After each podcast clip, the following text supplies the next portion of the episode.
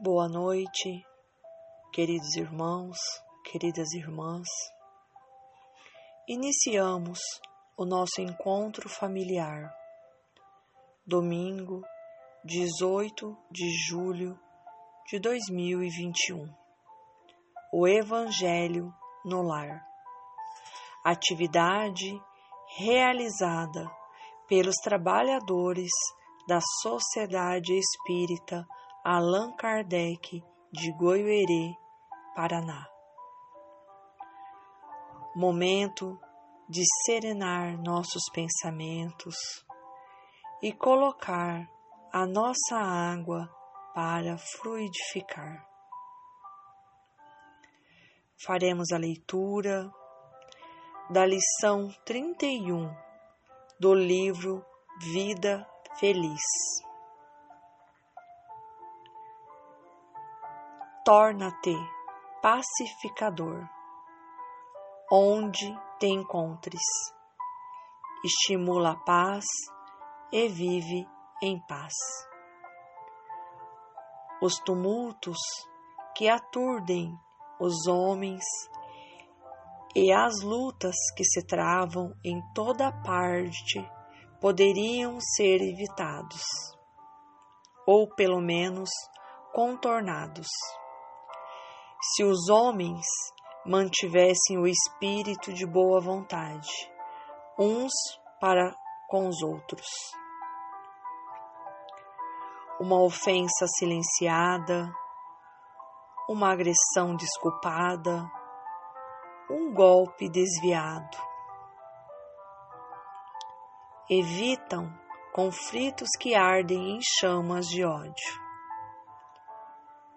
confia na força da não violência e a paz enflorescerá o teu e o coração de quantos se acerquem de ti.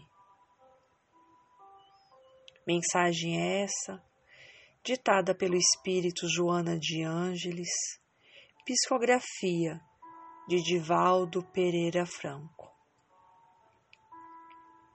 Faremos agora a nossa prece inicial. Deus, nosso Pai, te agradecemos por esta oportunidade do encontro em torno do Evangelho no lar. Agradecemos sempre a assistência da espiritualidade amiga por todo amparo a cada família, por todo amparo que recebemos do alto.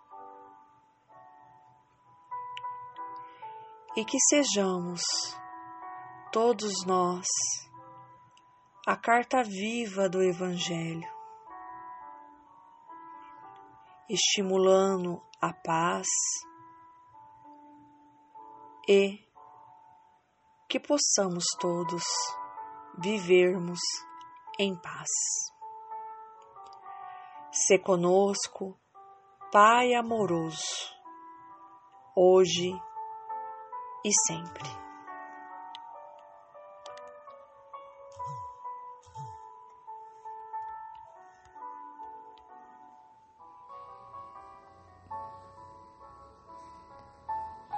Faremos agora a leitura do livro Vinha de Luz, pelo Espírito Emmanuel, através da psicografia abençoada de Francisco Cândido Xavier. Capítulo 9 A luz segue sempre.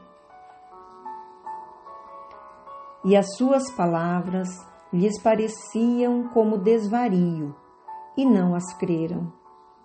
Lucas capítulo 24, versículo 11.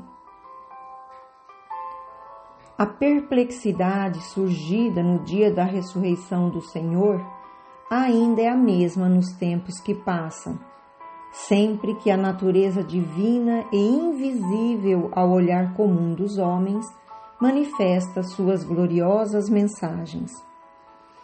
As mulheres devotadas que se foram em romaria de amor ao túmulo do Mestre sempre encontraram sucessores. Todavia, são muito raros os Pedros que se dispõem a levantar para a averiguação da verdade. Em todos os tempos, os transmissores de notícias de além-túmulo peregrinaram na terra quanto hoje. As escolas religiosas deturpadas, porém, somente em raras ocasiões aceitaram o valioso concurso que lhes oferecia. Nas épocas passadas, todos os instrumentos da revelação espiritual, com raras exceções, foram categorizados como bruxos, queimados na praça pública e ainda hoje são tidos por dementes, visionários e feiticeiros é que a maioria dos companheiros de jornada humana vivem agarrados aos inferiores interesses de alguns momentos e as palavras da verdade imortalista sempre lhes pareceram consumado desvario.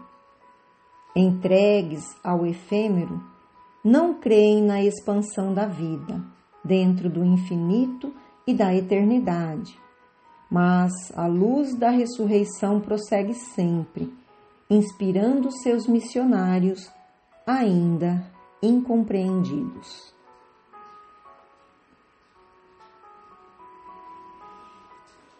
Queridos amigos, a luz segue sempre.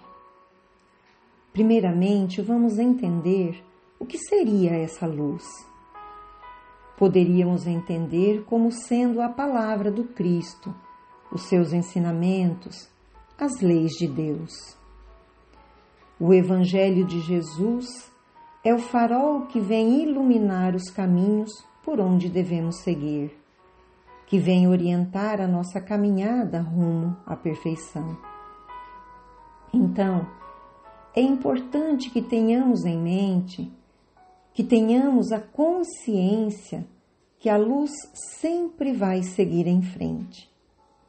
Independente se cremos ou do quanto cremos, independente do quanto a espiritualidade inferior queira ou tente apagar, obstruir essa luz. A lei de Deus é perfeita, portanto, vai seguir sempre, mesmo que parte da humanidade não goste ou não concorde com ela.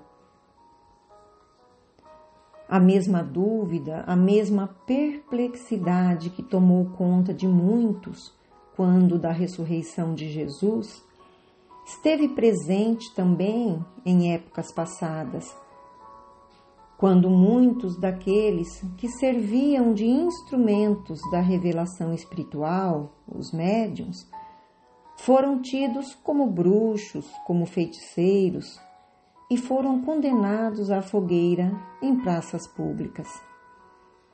E hoje, diante de tantas comunicações, diante de tantas provas da existência do mundo espiritual, essa mesma perturbação ainda toma conta daqueles menos avisados que abrigam a falta de lucidez, a descrença na continuidade da vida, daqueles que estão ainda muito apegados à matéria, ao que é transitório. Mas o Cristo veio nos ensinar e provou isso, que a vida prossegue, não se acaba no silêncio do túmulo.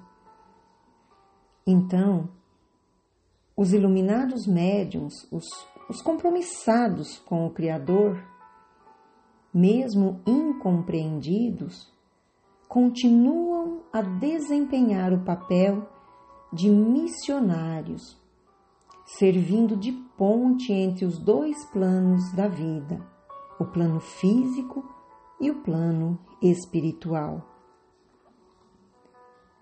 E essa reflexão que Emmanuel nos traz nessa mensagem vem colaborar no sentido de conquistarmos a compreensão das leis divinas e assim, então, aliarmos o nosso devotamento e a nossa fé à razão. Na questão 900, perdão, na questão 619 de O Livro dos Espíritos, Kardec pergunta se a todos os homens facultou Deus os meios de conhecerem sua lei. E os espíritos nobres da codificação respondem que todos podem conhecê-la, mas nem todos conseguem compreendê-la. E esclarecem ainda que os homens de bem e os que se decidem a investigá-la são os que melhor a compreendem. Mas que todos nós um dia a compreenderemos, porque forçoso é que o progresso se efetue. E esse progresso, nós sabemos, se dá através do maior mecanismo da justiça divina, que é a reencarnação, o processo das vidas sucessivas. Então, meus queridos irmãos, a luz segue sempre. Que possamos seguir com ela, confiando sempre nas leis de Deus e em seu infinito amor por todos nós.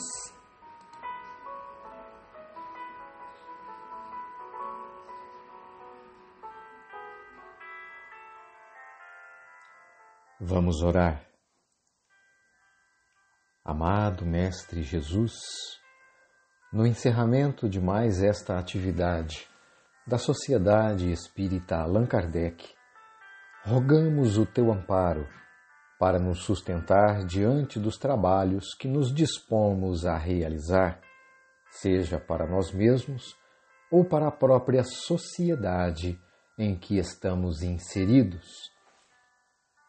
Que o teu exemplo de amor e fé inabalável possa nos servir de farol seguro a indicar-nos o caminho a seguir diante das tempestades do cotidiano, que consigamos perceber o lado bom de todos os acontecimentos, por mais complicados nos pareçam, e sigamos intimoratos na execução de nossas tarefas, lembrando sempre da necessidade do exercício do amor incondicional, sem exigir qualquer contrapartida. Que este momento complicado de nossas existências, diante do vírus implacável, possa ser o estopim de novas realizações pessoais, familiares e até coletivas, visto que o objetivo maior é vivermos em harmonia e cumplicidade com o amor divino na busca da paz universal. Se conosco, amado Mestre, que assim seja. Muita paz a todos.